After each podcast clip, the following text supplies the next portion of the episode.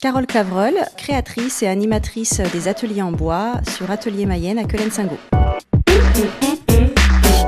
L'atelier, en fait, j'ai plusieurs personnes qui viennent en se disant bon, j'ai récupéré des, des outils de mes grands-parents. Euh, c'est vrai qu'il y a eu une coupure sur la transmission euh, des savoir-faire et en fait ils n'ont pas envie de jeter, ils veulent se servir des outils euh, le bois est aussi un matériau qui est revenu euh, à la mode et euh, naturel et sain. Donc en fait, c'est un ensemble qui fait que les gens ont envie de réutiliser voilà les outils. Après, moi, je, je, leur dis bien, enfin moi, je les forme sur mes machines, mes outils.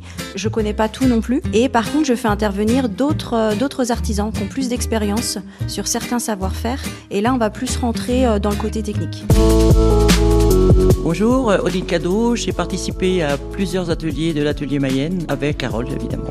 Personnellement, j'ai fait un, solitaire, et ça c'est génial. J'ai fait un solitaire et puis j'ai fait aussi euh, des petites figurines pour mettre sur les portes de toilettes. Un petit garçon, une petite fille qui se retiennent parce qu'elles ont beaucoup envie de faire pipi. Donc euh, moi je trouvais ça avec euh, beaucoup d'humour, beaucoup de sachant de nos choses traditionnelles qu'on voit sur les toilettes et je trouvais ça hyper drôle. Et donc je l'ai fait et ça m'a fait énorme plaisir de le faire aussi.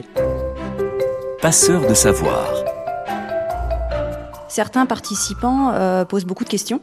Euh, sont très intéressés pour savoir sur les essences de bois, euh, ce qu'on trouve autour de chez nous, comment on les reconnaît. L'idée, c'est aussi de, faire, de faire prendre conscience aux gens que bah, le bois, il y a de tout dans le bois. on peut faire, on peut importer euh, voilà, du, du, bois exotique, alors qu'on a plein de bois autour de chez nous qui sont issus voilà, de filières locales qui sont près de chez nous aussi, mais il faut faire attention. C'est une filière qui est encore peu tracée et, et du coup, on parle beaucoup des aliments avec la traçabilité, mais le bois, il faut faire aussi attention euh, d'où il vient.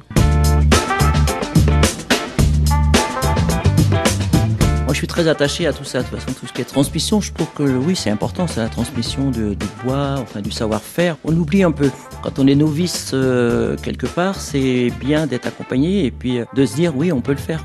Mais ça donne énormément confiance en soi aussi. Ça, c'est indéniable, ça, c'est clair.